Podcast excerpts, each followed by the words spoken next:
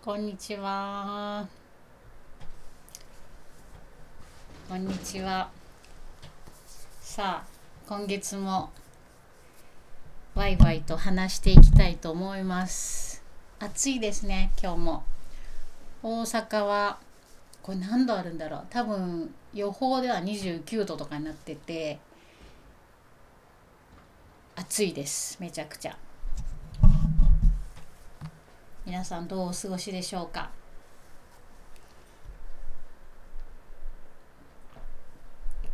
まあ、ワイワイと話していくのでぜひあの作業のお供とかこう何かのあのしながらでも全然大丈夫なのでよかったらお付き合いいただけると嬉しいです。でなんか質問とかあればあのその都度聞いていただいたら答えれるところはどんどん答えていこうと思ってます。えー瞑想のことはもちろん、えートレーニングのこととかあとまあアーユルベーダーのこととかそれ以外のもう何でもいいのであの質問などあればお気軽に全然関係ないけどいいのかなとかもそんなことは全然あの大丈夫なのでお気軽に何でも聞いていただけると嬉しいです。私は、えー先月今月は、まあ、最近何してたかな。あ、まあ、少し前は先週とかは長野長野県に行ってましたね。長野って言っても長野県ってこう結構南北に長くてあのー白馬とか軽井沢とかは、まあ、軽井沢は中中うんでも北部寄りなのかな。私が行ってたのは割とあの一応中部なんですけど割と山梨寄りのあの下の方になって、えー、立科っていうあたりエリアなんですけど、えー南アルプスと中央アルプスに挟まれたあたりのところに行っていてあのーまあ長野涼しいんですけどその家の中が森の中にあってその森の中はねすごい涼しいんですよね。ただその森から出るとあの大阪みたいに30度と近くとか今日もね天気予報見てたら30度とかなってたので普通に長野もあの暑いです。多分白馬とか行くと涼しいもうちょっと涼しいのかなと思うんですけど。であの両親の家があってあの夏は大体行くんですけどやっぱり静かであの行くたびに何て言うのかなこう現れるようなあの普段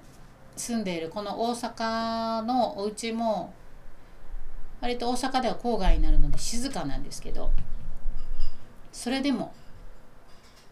こうその長野のその森の中にいる行くとあなんか普段すごい静かなとこに住んでるなっていう認識はあるけど意外とこう無意識のうちにある音って無数にあるんだなと思います。っていうのをね気づきます。今も外の音をこう聞いてみるとどこかの工事の音とか 草刈り機の音とかあと遠くの車の音飛行機の音みたいなのがこう飛行機の音も聞こえますよね。こう聞こえるんですよね。でも静かだとはいえこう多分静かのなんていうのかな。静かさレベルが違うというかこう、まあ、森の中ってこうきっと土も柔らかくてで草木もたくさんあって音を吸収するみたいなとこがあるんですよね。そういう部分ですごく静かです。はい、で今日はあのウリムの紹介も含めて、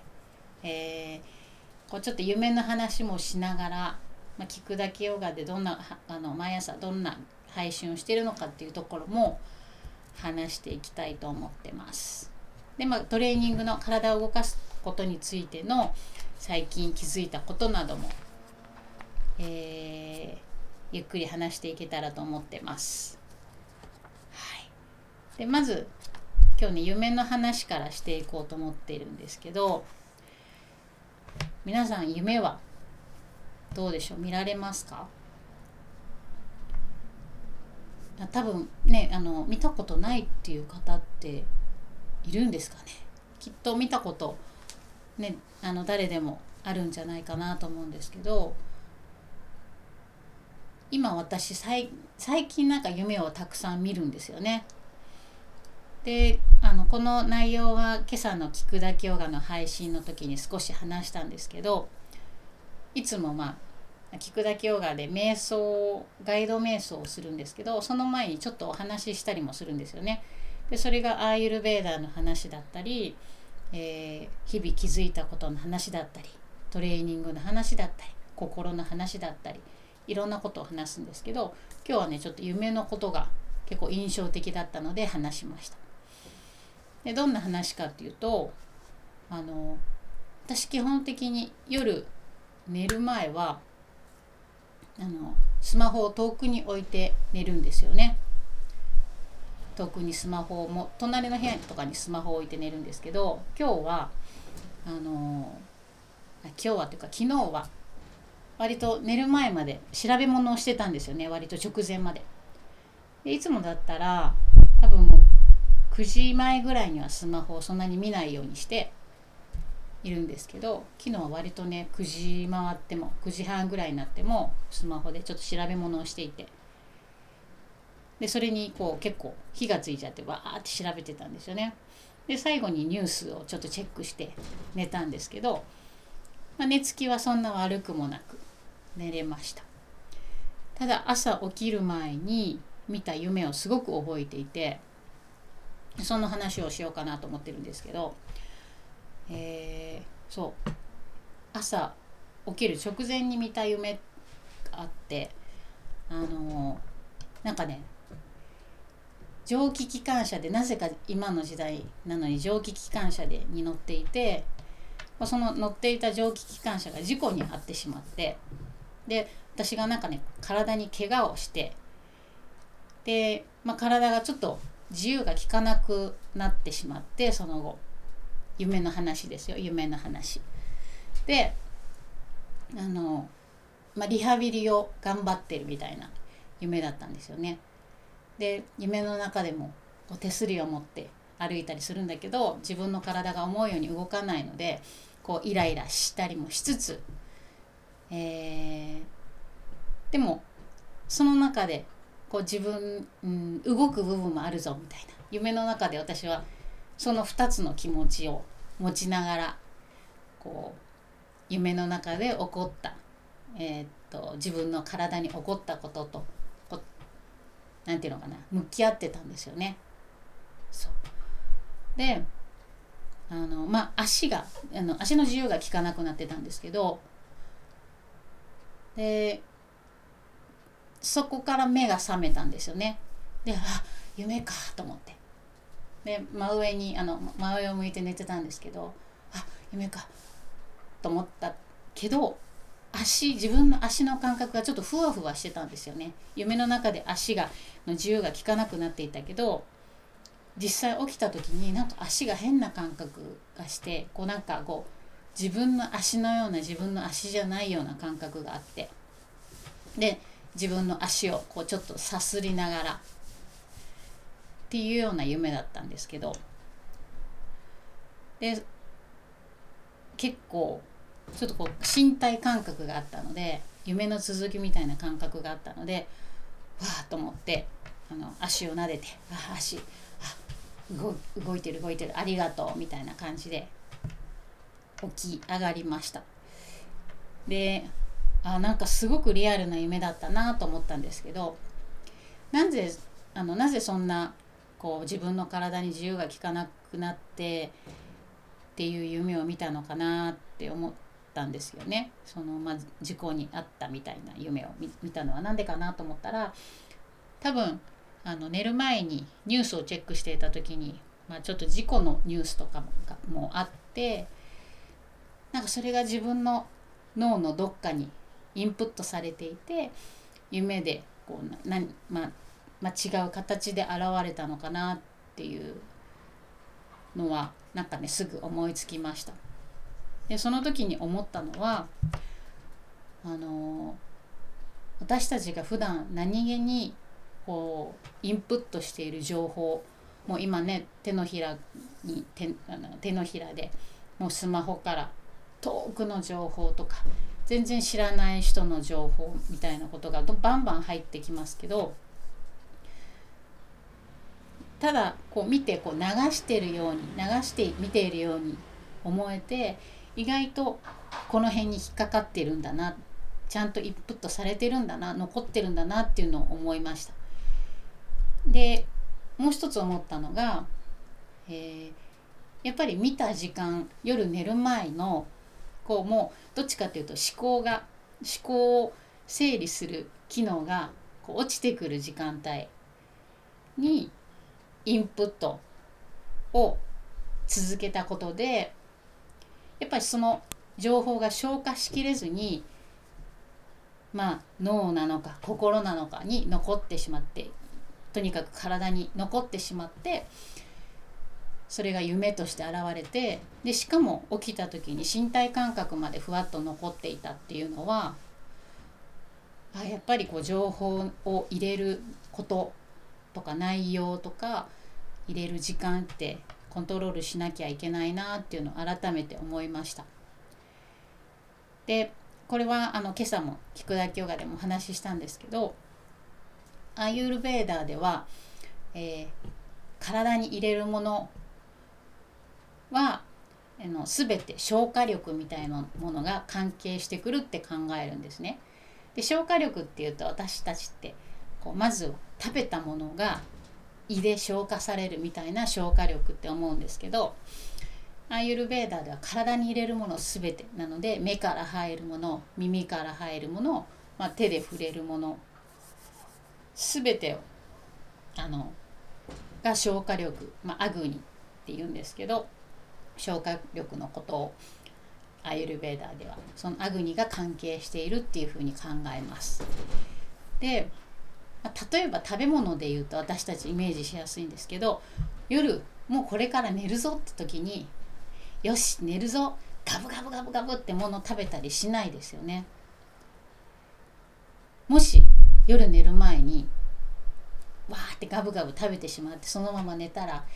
まず寝つきも悪いかもしれないし朝起きた時に食べたものがこう未消化未消化物として残っているような感覚があるじゃないですか。だから食べ物はやっぱり寝る前に食べないようにするなと思うんですけど情報こうスマホで見る情報でなんかもうちょっと軽く考えていて体にバンバン入れてしまうなと思うんですけどやっぱり寝る前は消化力が情報のも消化力が落ちてくるのでその辺今の自分に合った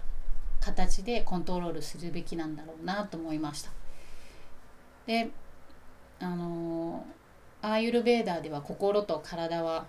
相互に作用し合ってる矢印がこうやって向き合って心も体も同じぐらい大事で例えば体の方が大事で心の方がまあちょっと大事みたいなこんなこうどっちが大でどっちが小でっていうのはなくもうどっちも体と心っていうのが相互にこう作用し合ってるっていうふうに考えるんですけど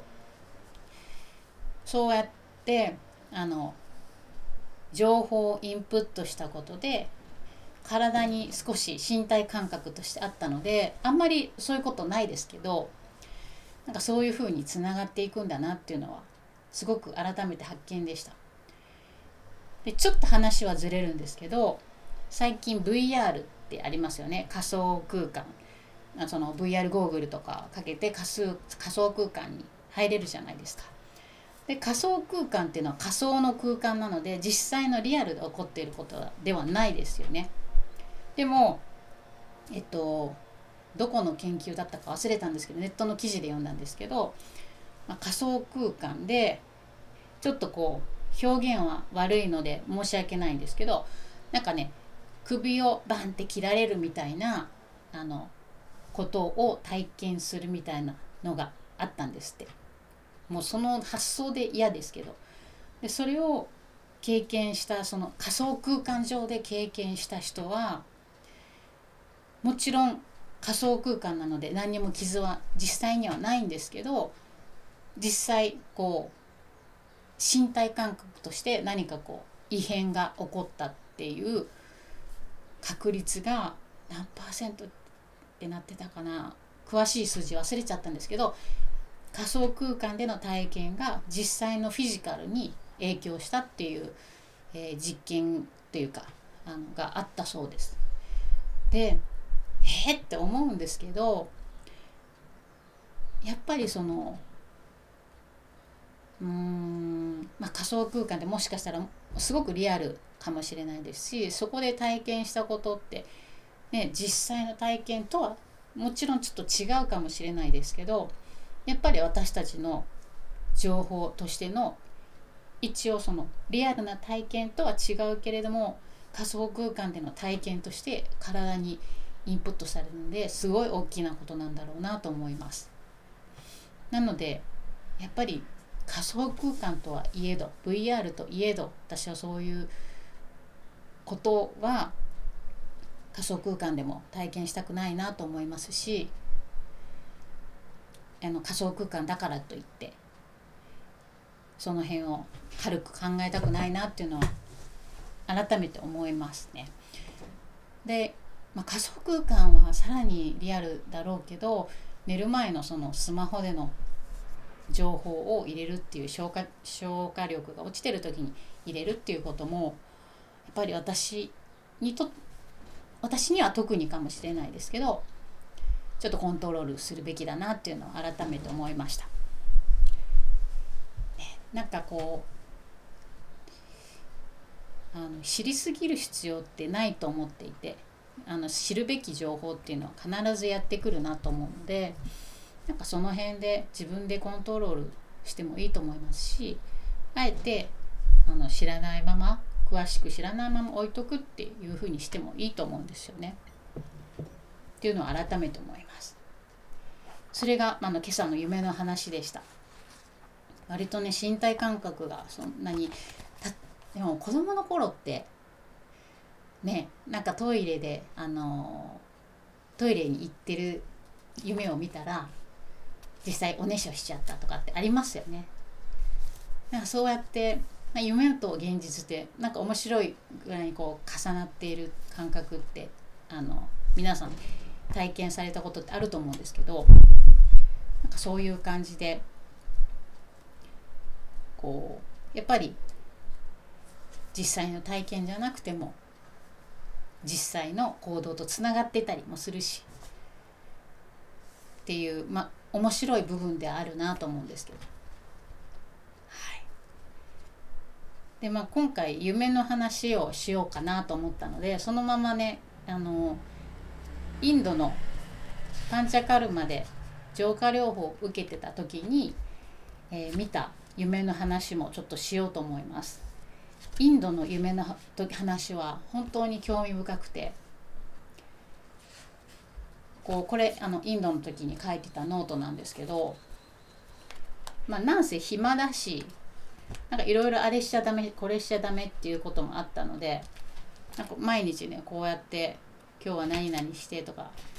であとドクターに夢を記録するように言って言われてたのでいろいろね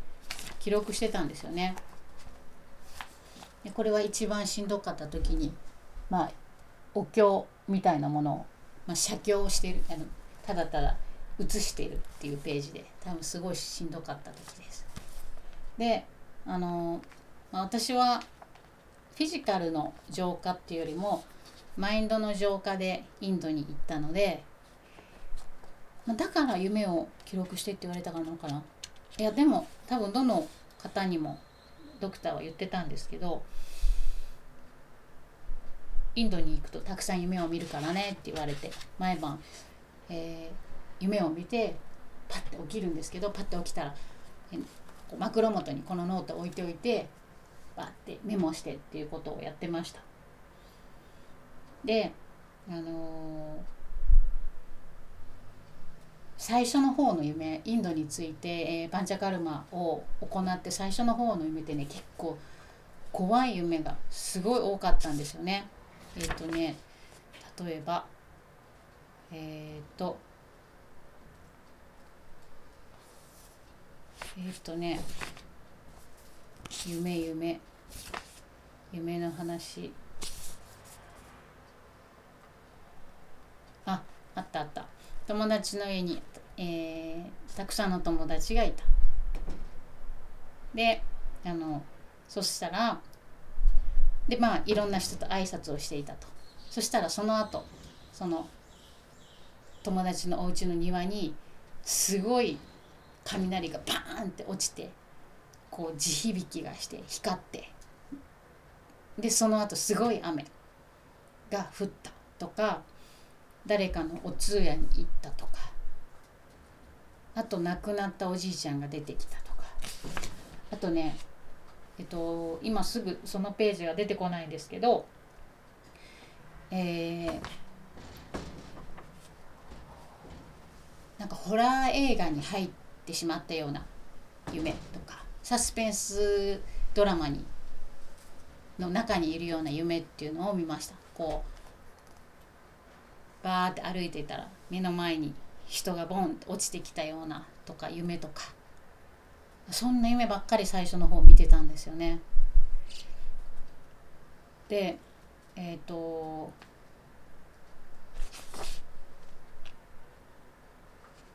そうなんかエレベーターに乗っていたらエレベーターが急降下しだした夢とか。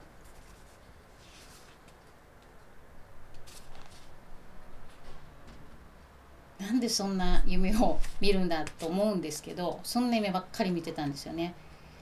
あとのとないかな。なんか思い出すのがそれなんですけどいろいろ書いてたと思うんですけど今パッと見つけたのがそんな夢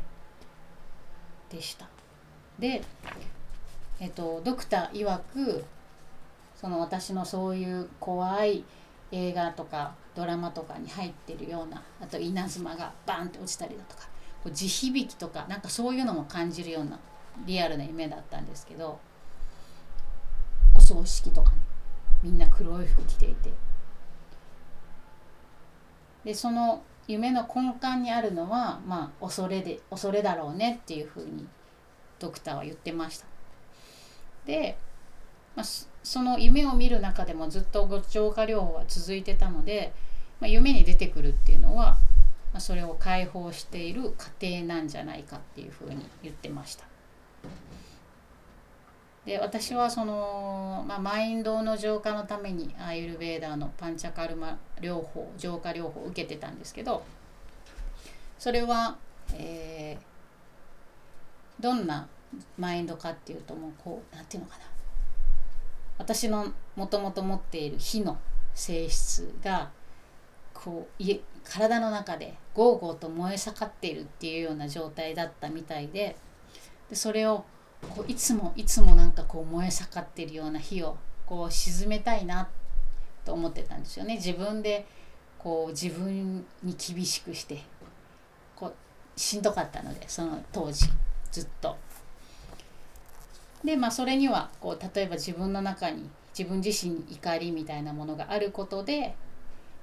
でそれを解放してるんだろうっていうふうに言ってました。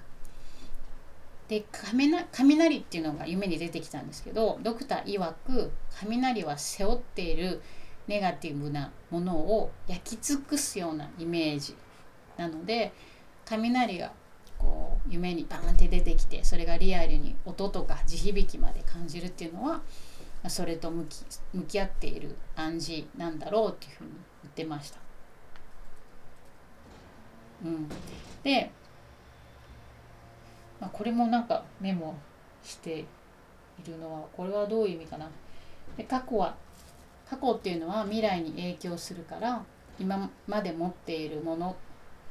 持っているつながりっていうのもものをリリースしていく必要があるっていうふうにドクターに言われたって書いてます。そうでねこの頃このドクターがその夢のその怖い夢の根幹にあるのはえあのえー、恐れだよっていうふうに言われたぐらいの時はそのパンチャカーマルマの両方で油、まあ、ギーってありますよね、まあ、ギーだけじゃないんですけどギーにハーブの煎じ、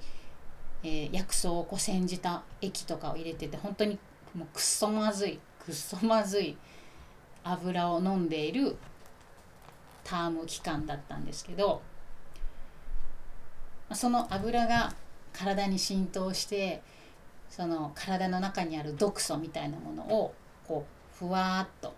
何て言うのかな浮かび上がらせるっていうかなんだろうこびりついた毒素をこう例えばお掃除する時にただこびりついたものをゴシゴシやってても取れにくいですよね。それをこうなんかねあのスプレーとかでふやかしてそうすると取れやすくなるじゃないですかそういうこう作業をしている段階だったんですよね。でそっからあの油を飲んだ油を出してでまたあのそこから両方があのアプローチの仕方が変わっていくんですけどそこからね夢が変わっていきます。えー、広い野原に立っているとか。で気持ちいい風が吹いているとか。で日本食を食べる夢とか。なんかね登場人物が少なくなっていくんですよね。で色があでもこの頃はまだ動きがあるのかな。っていうふうに夢が変わっていってこうどんどんどんどんその浄化療法が進むうちにえっ、とこれはどこに書いてあるかな。すごく覚えてるんですけど白い鳩が青い空をバーって飛んでいてあ鳩だ気持ちよさそうだなって思った瞬間自分がその鳩になってわーって飛んでいるみたいな夢になったり、えー、もう360度周りが真っ白の雪山だったり馬と一緒に白い馬と一緒に草原を走っていったりっていう夢に変わっていってで日本に帰る2日ぐらい2日3日ぐらい前にえー、夢を全く見ないっていうふうになってでその数日後数日後に帰国したような感じの夢の流れでした。であこれも途中で書いてるんですけどその動きがあるっていうのはラジャシックな、まあ、なんていうのかな。激動みたいな。動きこう激しいみたいなこう動きがあるっていう夢って書いていて。で喧嘩する夢とかはスピリットが強い、まあ、喧嘩する夢を見たんでしょうね。戦うっていうことは悪いことではないが今までのその強さをリリースしている夢であると。うん、戦いに私は特に火が強い人なので戦いに没頭しないようにって書いてます。うん、そうですね。そうそんな夢の流れでした。で日本に帰ってきてこうそこまでのこう夢がこう変化していくっていうようなことはその後はそんなに経験してないんですけど夢って解明してねあんまされあんまりされてないじゃないですか。でもやっぱり現実とつながどこかでつながってこうなんか変換されてその時の状況で変換されてビジョンというかまあイメージとして出てくるんだろうと思うんですけど、まあ、夢占いとかこんな夢を見たからこうだっていうのをこう深く考えるタイプではないんですけどうんでも何らかこうつながりがあったり関係してたりするんだろうなっていうのは興味深いところですよね。っていうのをあの今朝夢を見て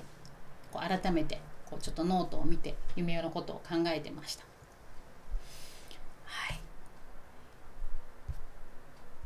それが最近の夢の話ですかね。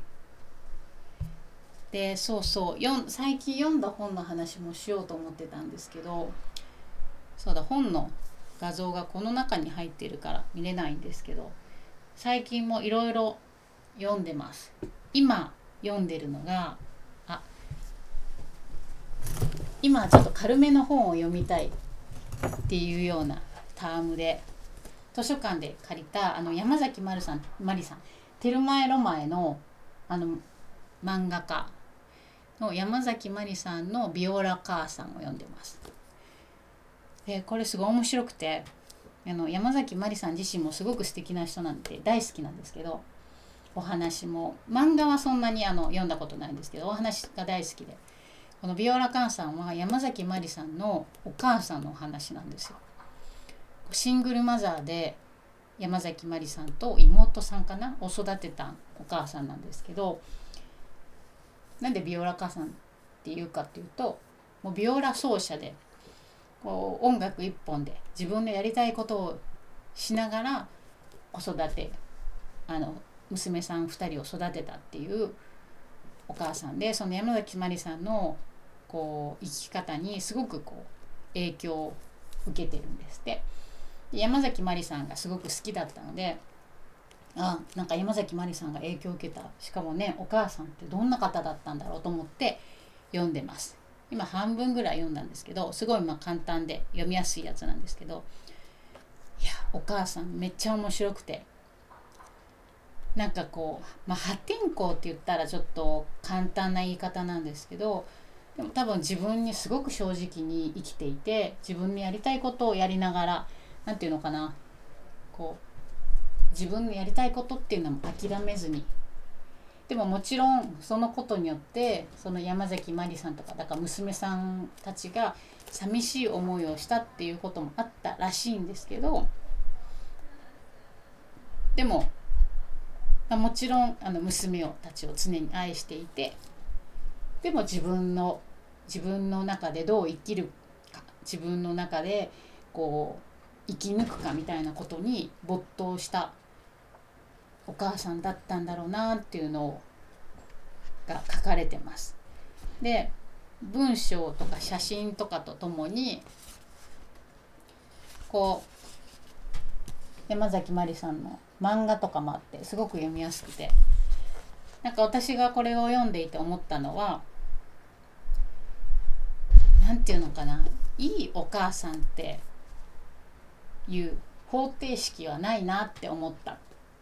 思思います。改めて。なんか私も娘がね4歳今年5歳の娘がいますけど決していいお母さんではないですけどあのまあいいお母さんになろうともしてないですけどなんかこれを読んでいるとあ私なんていうのかな。うんどこかでこう仕事をしたり自分の好きなこともしているとなんかこうなんか引っ張られるような罪悪感に引っ張られるような瞬間ってあるじゃないですか。でそれをその引っ張られるのを振り切ろうっていうとかとかではなくてなんかこれを読んでると自分の人生にこうまっすぐに生きているっていうこと自体がうんその母っていうことはもちろん一人の人間として生きているっていうのを、まあ、目の当たりに娘たちは見ていたことでこう、まあ、もちろん寂しい思いましたけれど生きる力みたいなものをあの教えてもらったみたいなその言葉で教えてもらっているっていうよりもう生き様で教えてもらったみたいな風に山崎まりさんは書いてます。であのこのビオラ奏者だったお母さんはよくその幼い姉妹を置いあのお留守番させて仕事が遅くなるっていう時もよくあったんですって。おにぎりと千円札が置いてあって、まあ、これで何か買って食べなさいみたいなことが結構あったらしいんですけど。でまあ近所のあの団地住んでいた団地の近所のお母さんたちにいろいろ可愛がってもらいつつ生活してたみたいなんですけど、まあ、その近所の人からお母さんがこうあんまりよく思われてなかったっていうことも実際あったりとかもしてっていうあのそんなエピソードも書いてました。でもなんかそう何がいい悪いっていう風なもちろんねやっぱ近所に住んでたら心配とかもあると思うんですけどなんかこうやって今の山崎まりさんも本当に素敵な方だしこう本を読んでいるといい何がいい何が悪いって簡単にジャッジすることってできないなって思います。うん、そうなのでこれはなんかこうスカッとするようなあの決してあの育児指南書とかでは全然なくて山崎まりさんの幼い頃の経験を面白おかしく書いてる感じなんですけどあの私も育児書とか全然読まないんですけどなんかこれを読んでいるとあ改めてあた私はどういうふうに生きているかなっていうふうにまあ母としてはもちろん一人の人間としてどういうふうに生きているかなまたこれからどういうふうに生きていこうかなって思える一冊です。で、えっと、最近読んだ本はえー、あタイトルを忘れてしまったな。なんかね短編小説を読みました。それがすごい面白かったんですけどタイトルを忘れてしまった。忘れてしまった。ちょっとまた思い出しておきます。でもう一つは武田壮雲さん書家の書道家の武田壮雲さんの本を読みました。なんかねあの武田壮雲さん大好きでいろいろ本を読んでるんですけどいつも分かりやすくて面白いっていうことと武田壮雲さんってこうよく前ポジティブみたいなことを話されてるけどポジティブと書道だけではなくすごく実は理系の方で物理学とか宇宙の話とか大好きで詳しいんですけどなんかそういうポジティブなそういう、まあ、マインドみたいなところとあのまあ書っていうのもこうちょっと全的な要素がありますよね。でそういうなのもありつつその科学物理みたいなことを交えて話すので私的にはすごく面白くて武田壮雲さんとか大好きです。こうただこうちょっとスピリチュアル的にポジティブでとかマインドはみたいなものではなくそこにこう物理の考え方を入れてくるところがすごい面白くて、えー、本は何て本読んだかな。ちょっとタイトル気持ち悪いので調べます。武田壮雲さんの本は本当はねポジティブの教科書ってやつを読みたかったんですけど図書館になくてえー、何を読んだんだ？えー、ん？ラッキード。あ上機嫌のすすめ。上機嫌のすすめっていう本を読みました。武田壮雲さんの。これ。まあ面白かった。読みやすかったですけどね。でもちょっと違う本に読も読みたかったかなっていうのは思いました。ポジティブの教科書ってやつがすごい売れてるらしくてこれは読んだことないんですけどこれは読んでみたいなと思ってます。でもう一つは私ね本っていろいろ読むんですけどこうジェットコースターに乗っているような小説よりもわーってこうあの盛り上がってきてそこからジェットコースターバーンって急降下するみたいなこういう小説あんまり読まなくてこう日常のちょっとしたことの中にあるこうふわっと心がほぐれる瞬間とかすごく何でもないことなんだけどドキドキするみたいなそんなことを取り上げるだか多分ちょっと地味などっちかっていうとグラフで言うとこんなんジェットコースターではなくてもうピーヒュヒュみたいな本が好きです。でこの間読んだ短編がそんな感じだったんですよねなので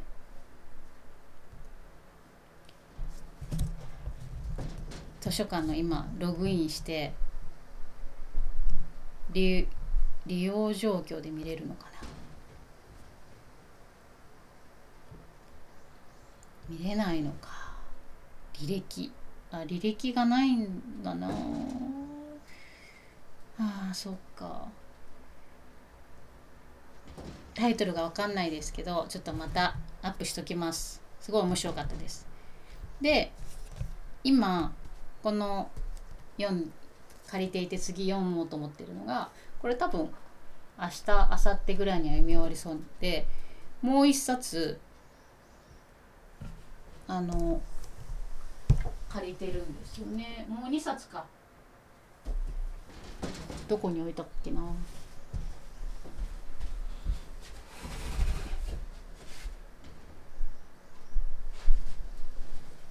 えー、っと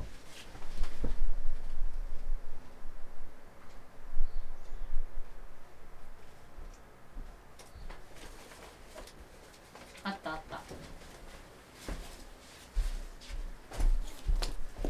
そう今なんか結構いろんな本をザッピングして読んでる感じなんですけどあと借りた本はこの2冊。これも山崎まりさんの本で1冊は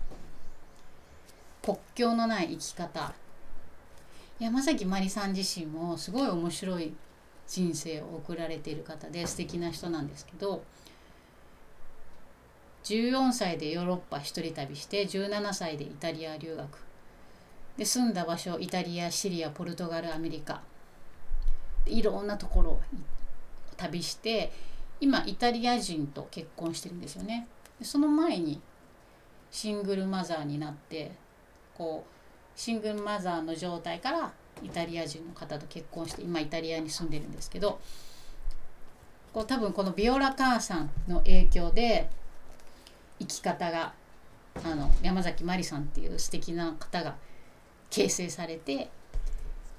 で多分このお母さんからの山崎まりさんのこう人生を書かれている本なんだろうと思ってこの2冊をセットで借りてみました。山崎まりさんの文章っておしゃべりのもそうなんですけどめちゃくちゃ分かりやすくて面白いです。でテルマエ・ロマエのあの漫画が有名ですけど私は割とラジオとか対談とかであの話を聞くことが多くてそこから好きになったんですけどすごい素敵な人。この2冊はちょっと楽しみです。これはもうそろそろ読み終わりそうですけど。でもう一冊借りてるのがこれ何度目かなんですけど読むの。中澤真一さんって私大好きなあの文化人類学者の中澤真一さんとあの今年亡くなった教授坂本龍一さんの2人ともね縄文時代の縄文文化が大好きで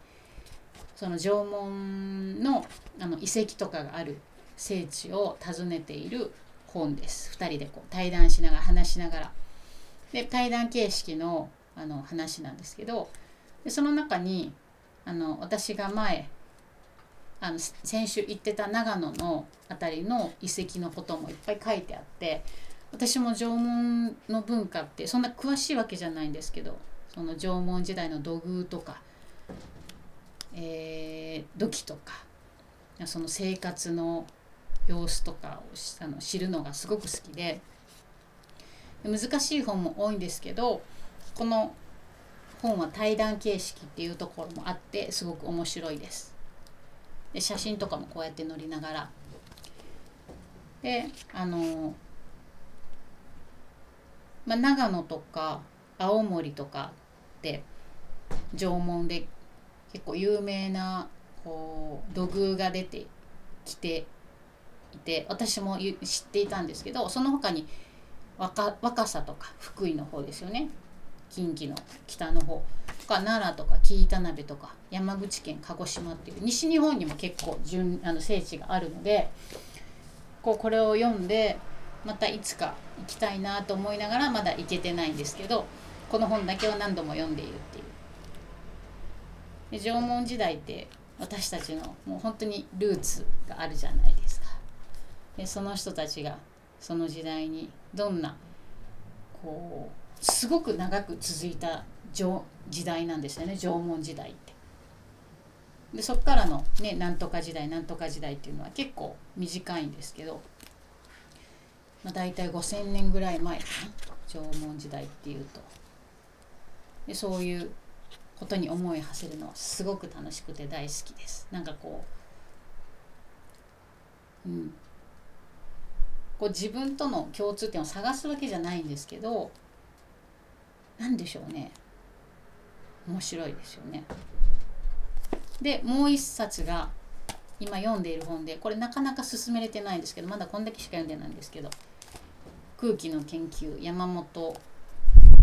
七平さんのこれむっちゃ古い本でこれ多分前も紹介したと思うんですけどえまだ読読み切ってないんかいって感じですけど1983年の本もう40年ぐらい前の本ってことですよね。でもこれめちゃくちゃ面白くてただ難しいのがこう言葉が難しい私最近読んだ本の中で一番読めない漢字が多い本がこれでめっちゃ難しいんですけど、まあ、全てを理解しようとしてないんですよね私本を読む時って。こうパーって読みながら、まあ、おもちょっと引っかかったりグッとくるところが一つ二つでもあればラッキーと思って、まあ、それで十分なんですけどこれは難しいけど、えっと、もうすでになるほどと思うところはありました。え、っとねそこでそこ最後ちょっと読んで終わりにしましょうか。共感していただけると嬉しいですけど。また本の紹介ばっかりになりそうな。あでも夢の話もしましたもんね今回は。えー、っと、まあ、空気っていうのはこのこの吸う空気ではなくて空気感みたいな話の空気なんですよね。こう人がたくさん集まった時にあちょっとそろそろ私帰りたいおいとまいしたいんだけどあちょっと今話が盛り上がってるから帰るって言い出出せないなみたいなあの空気感の空気の研究です。であのコロナを経験した私たちってその空気っていうのがものすごく影響があるっていうのを感じたこの3年ぐらいだったと思うんですよね。でこれを、えっと、読もうと思ったきっかけは本当最近知った本で YouTube のチャンネルで最近亡くなっちゃったんですけど日系テレ東大学っていうもともとテレビ東京にいた敏腕プロデューサーの高橋さんっていう方がやってた番組で今はね新しい番組をリハックっていうチャンネルをやってる人がすごくあのお話が面白くて大好きで YouTube で知って。でその人が好きな本っていう風に紹介してた本なんですよね。であ面白そうと思って買ったんですけど難しくてなかなか読み進めてられていません。でそうだ読むって言ったんだ。えー、っとそうすごい面白いんですよね。空気って何なんだろう？その空気感って何なんだろうってすごい思ういます。普段から。で自分の中であのその空気にをあえてちょっとこう空気に水を差すみたいなことをする時もあるしあ今はこの空気にあの混じっとこうみたいな時もありますしその空気って何だろうなっていうのをこの著者の方が、えー、こう疑問を持ってこうなのかなこうなのかなっていうふうに書いてる本です。えっ、とあこの辺だったはず。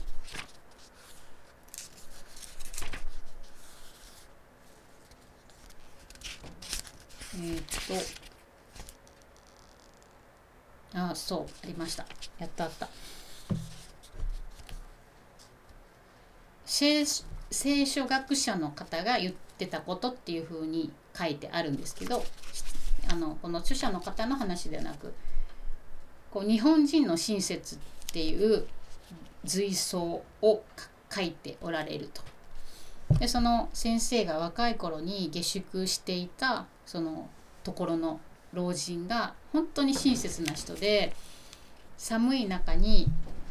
あまりに寒いだろうと思ってひよこに買ってたひよこにお湯を飲ませたんですって。もう本当に親切心で。でも結果的にお湯っていうのが良くなくてひよこが全部死んじゃったんですって。であの塚本先生そのその人はねそのそれをその下宿に住んでいた塚本先生は「君笑ってはいけない日本人の親切とはこういうものだ」とあの書かれていると。でそのこの本を書いた著者の山本さんはこのエピソードを聞いて一つ新聞記事を思い出したと。でそれはある若い母親が保育器の中の自分の赤ん赤ん坊に寒かろうと思ってカイロを入れて、えーこうまあ、大変なことになっちゃったと。で過失致死罪で法廷に立ってという記事を思い出したと。でこれはひよこにお湯を飲ますのと全く同じこう物事の進み方なんではないかっていうふうに書いてるんですね。で、まあ、これを2つともなんかこうなんかこうすごく複雑な気持ちになるエピソードだなと思うんですけどその後に書かれてるのがよく善意が通らないとか善意が通らない社会は悪いといった発言が新聞の当初などにあるがこう今言ったエピソードが通ってしまったらそれこそ命がいくつあっても足りない。で従ってこんな善意は通らない方が良いと言えばおそらくその反論は善意で回路を入れても赤ん坊が死なない保育器を作らない社会が悪いということになるであろうと。だがこの場合善意悪意は実は関係のないこと悪意でも同じ関係は成り立つのだから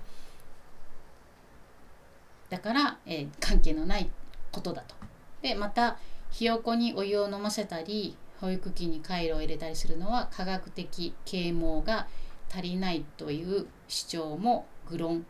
問題の焦点はなぜ感情移入を絶対化するのかにあると。だからそこに寒いだろうなっていう本当に愛ですよね。愛があったからそういう行動になったんだけどその感情だけを組んでしまうとっていう話ですよね。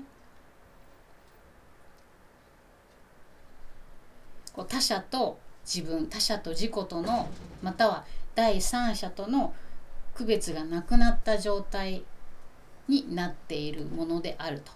でそそしてそういう状態になることを絶対化ししてそういう状態になれなければそうさせないように阻む障害。あ潜む潜む潜むか。潜む障害。または潜んでいると空想した対象を悪として排除しようとする心理的状態が感情移入の絶対化でありこれが対象の臨在感的把握。じゃ難しいですよね。いわば物心化として物心化とその支配の基礎になっているわけである。こんな感じでむっちゃむずいんですよね。なんかこう感情移入の絶対化であり臨在的把握いわばとかそういう話が多いから全然入ってこないかったりするんですけどでもなんとなくこう考えさせる分ことだなとは思います。なんかこうよくあるじゃないですか例えば子供が道に歩いてたら子供がこうちょっと泣いてると。で大丈夫かな？何かあったかなって気になるじゃないですか。でもそこでパーって駆け寄るっていうこともできるけどもしかするとそこで何かが起こってるけどそう自分で何かを乗り越えようとしてる瞬間なのであればすぐにバーって駆け寄っていって何かをすることが必ずしもいいとは限らないよなとでも心配だぞっていう時にどうしますか？だからこういつも自分のああ泣いてるそれは大変だって思ってやることがいつも正しいとは限らないよなって思うんですよね。その時その時は自分の空気感の中での判断だなと思って。なんかこうちょっとこうそういう例えば今みたいな話した時だったらちょっとこう様子を見ることにしてるんですけど。でそうするとふっと気づいたらちょっと離れたところにお母さんがいてたりしてその状況をじっとこう見守ってたりとかするってことがあったりするわけじゃないですか。でそんな時にそんなことに気づいた時にあそうかそうか。じゃあまああの声をかけなくてよかったなと思ったり。っ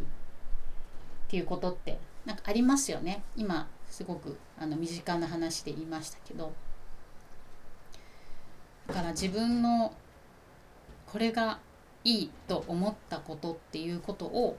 もちろん自分の中にはあるんだけれどそれを必ずしもいつでもそれを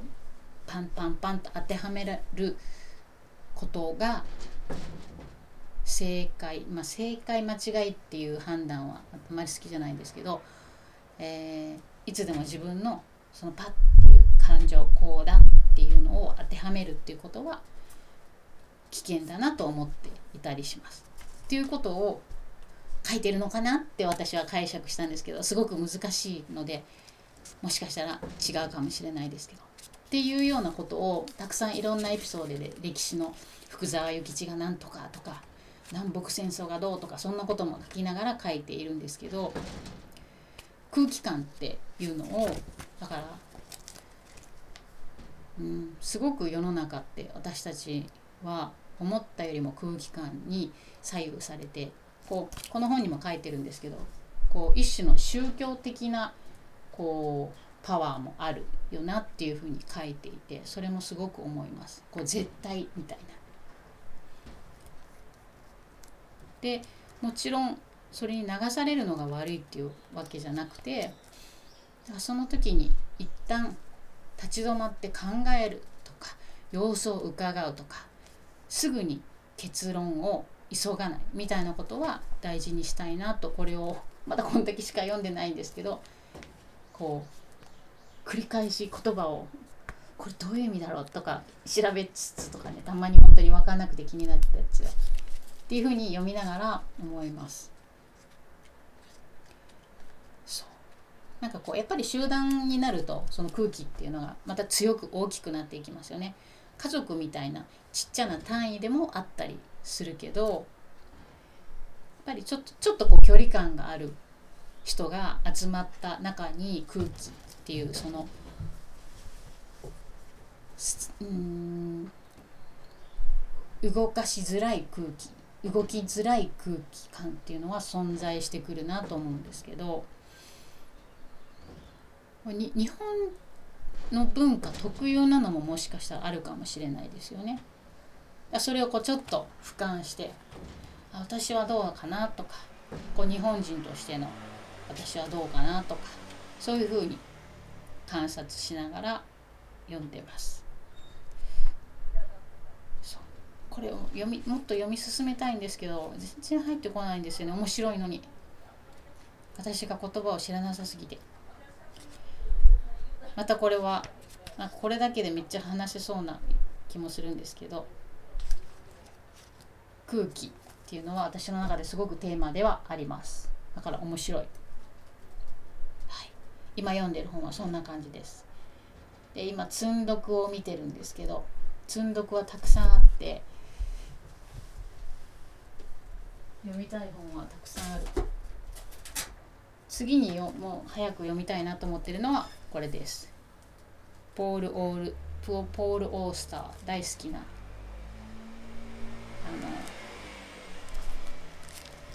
えっとねこの人は本を小説家っていうよりもラジオで喋ってたような人なんですよね。どっかにプロフィールないかな。えー、ポール・オールスポール・オースター。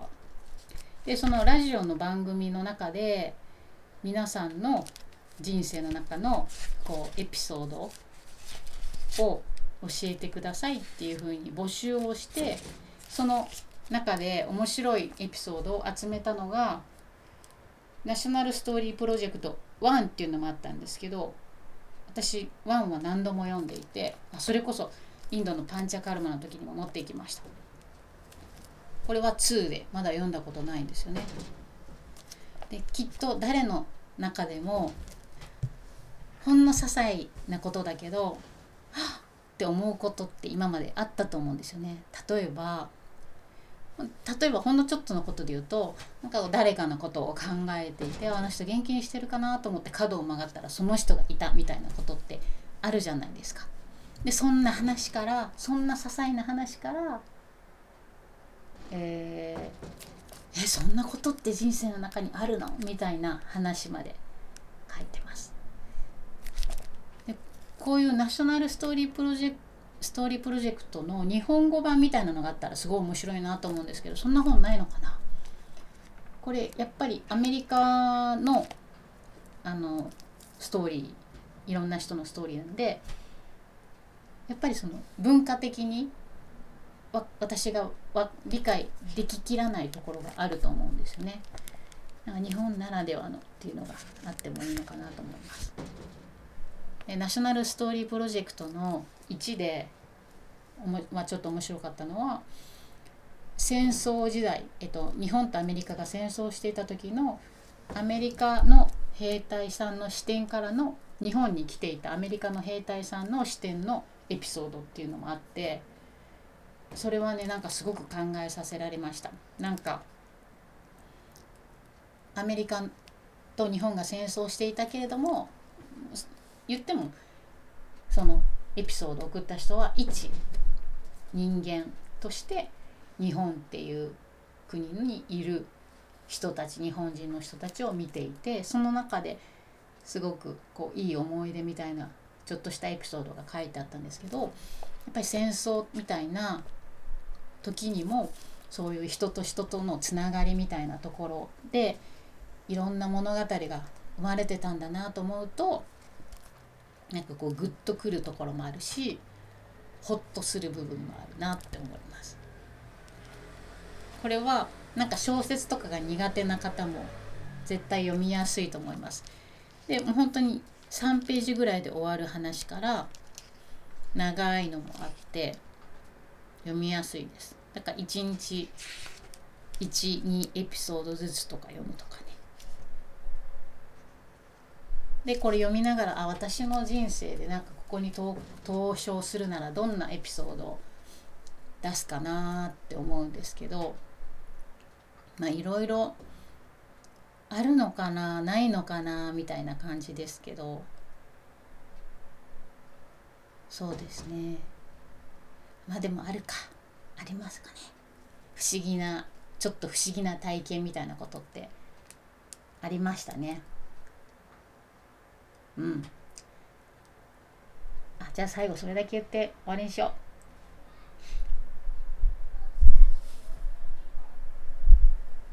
う。ごめんなさい。今電話がかかってきちゃいました。かけ直します。はい。そうなんかねあ人生って面白いな。不思議なことってあるんだなと思ったのはだからそうやって話したらいろいろ思い出してきましたけど一つ最初に思い出したのがまああのある近しい人が亡くなった時にまあもうだいぶ経っているのでだいぶあの年月も経っているんですけどまあすごくショックであの、まあ、お墓がちょっと遠くのあの場所になってしまって、まあ、ちょっとこう私も気持ち的にだいぶ落ち込んでたんですけど一人でそのお墓がある場所に行くことにしたんですよね。でそこで私は本当にもうあの精神的にチソンってなってたからお墓のなんとなくの場所は聞いてたんですけど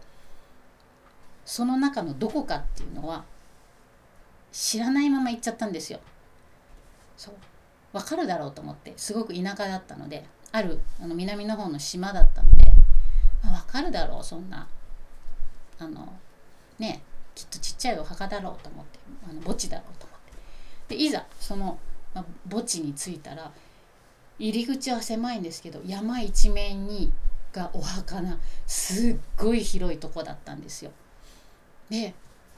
はあ、これは分からんと思って。でも、あのー、誰にも連絡せずにそこに行っていたいたので今更なんか電話してねどこお墓どこっていうのを言ったら多分心配するだろうし何してんのって言われるだろうなと思って。あ電話もできないしどうしようと思って。まあ気持ちその時気持ちも私も不安定だったのでもうそこでただただ途方に暮れて泣いてたのかただただ途方に暮れてぼーっとしてたのか、ま、よく覚えてないんですけどもう山一面ですよ。田舎だから本当に整備された墓地じゃないのでどんどんどんどんどんどんどんどん足されていったような墓地なのでもう入り組んでるんですよ。まっすぐの道なんかなくてその墓石と墓石の間を縫って歩いていくような本当に昔のからの墓地だったんですけどであもうこれは分かんないかももうここに来れたことでよしとしようかなって思ってたんですよね。で途方に暮れたどうしようかなと思ってたら私気づいたらその山の中腹ぐらいにいたんですよ。それが全然もう覚えてなくてなんでそうやってそこまで行ったかも。で目の前にパッとあったあの墓石があの「なんとか家」って書いてるじゃないですか。その「なんとか家」がそのあの亡くなった人の名字だったんですよ。は？っと思ったけどパッて周り見たらもう田舎だから同じ名字ばっかりで、はあ、違うかなと思ってでもなんでこここまで来れたんだろうって一瞬思ったんですよね。でその墓石のお供えしているものをパッて目に入ってそしたらその人が使ってたコップが置いてあったんですよ。でそのコップがあのちょっと面白いんですよカンテレ日本あの大阪のカンテーレっていうくちばしのねキャラクターがいるんですけどそのカンテレのコップだったんですよそんな南の島で。でタバコとかも置いてあっての飲み物とかもそれもその人がいつも飲んでたもので。で直感的にあここだと思って。で横に彫られてるじゃないですか。あの名前が。あのいついつ亡くなってみたいな。でふって横を見たら書いてあったんですよね。でもう一度後ろを見たらもう本当に広大な墓地公園の中腹にポツンと私がいきなり立っていてそのお墓の前に立ってたんですよね。でその時にあ連れてきてくれたんだなと思って。私その霊感とかそういうの全くないんですけど初めてあそういうのってあるんだなと思ったあの経験でした。その旅はすごく何年前だろう。えー、っと20年ぐらい前なのかな？20年にはなんないのか。15年とかそんな前ですけどなんかこうちょっとこう人生観というか考え方？うん、まあ、人生観が変わったような経験でした。この本に投稿するならでもそれでも選ばれないかもしれないですけど私の中でのこのナショナルストーリーみたいな。ナショナルでもないですけど。はそんな話でした。きっとね皆さんもいろいろあると思うんですけどそれを集めてったら面白いですよね。あポッドキャストでそんな話とかね募集してみようかな私も。楽しいかもしれない。きっと皆さんの短いほんと些細なものからやってみてもいいかもですよね。はい、であの最後に少しだけウリムの紹介をさせてもらうとあの平日毎朝6時15分から15分間の「聞くだけよか」っていうのを配信しています。有料であの月、えー、2000円プラスタックス2200円で、えー、させてもらってるんですけどその聞くだけヨガの目的っていうのはあのね心と体のそのアイルベーダの心と体は相互に作用しているっていうところの考えでじゃあどう整えていくかっていうところって大切だと思うんですよね。で1週間に1回大きな運動をするとか、えー、よりも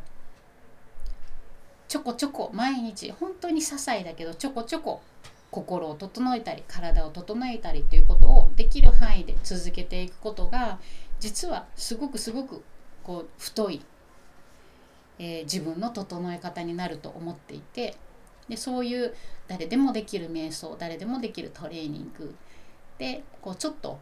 心の考え方をスライドできるようなきっかけを作れる15分間にできたらと思ってます。なのでもちろん1回で何かが激変するっていうことはもちろんないんですけどそれをこう少しずつ少しずつ積み重ねていくことであの必ず何らかのこう変化だったり、えー、違いみたいなものを感じていただけるんではないかなと思いますしそれに対して私もたくさんこう体からのアプローチ心からのアプローチみたいなことを勉強していってどんどんシェアしていきたいと思ってます。であのトレーニングとかもやるんですけどこう基本的にあの映像インスタライブこうやってインスタライブなんですけどあの映像カメラオフにしてるのであの動いてるのと見えないんですよね。なのでその分言葉の誘導だけで分かるような簡単なものをあのやってます。はい、なので、えー、そういう朝ちょっと自分の体の動きの効率のいい体の動きのきっかけを作るような体の動きを目覚めさせるようなトレーニングみたいなものをやってます。なんか筋肉に対して12とかいうトレーニングではなくそのトレその筋肉を動かす前のトレーニングのきっかけを作る動き、まあ、身体操作って言ったらいいのかな。みたいなものをやってます。でそこから少し静かな時間をとっていつも情報が常に、ね、スマホから入ってくる時代なので少し頭の中心の中に余白を作ってあげて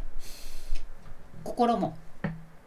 こう洗濯機の中にぎゅうぎゅうに洗濯機あの洗濯物が詰めていると回りにくいようにちょっとこう抜いてあげるあいっぱいだなって抜いてあげて回りやすくしてあげるみたいなことをマインド的に作用するようなことをやってます。はいえー、これからもあのずっと続けていくつもりでいるのでこれから年を重ねていく過程の取り入れながらやっていこうと思うので気になった方はぜひぜひ。あのポッドキャストでもあの体験できるような回を月に一度は基本的に月に一度はやってるのでえどんなの？実際どんなのやってるの？っていう方はポッドキャストの方を最近前回かな？前々回ぐらいに上げてるのでもしよかったら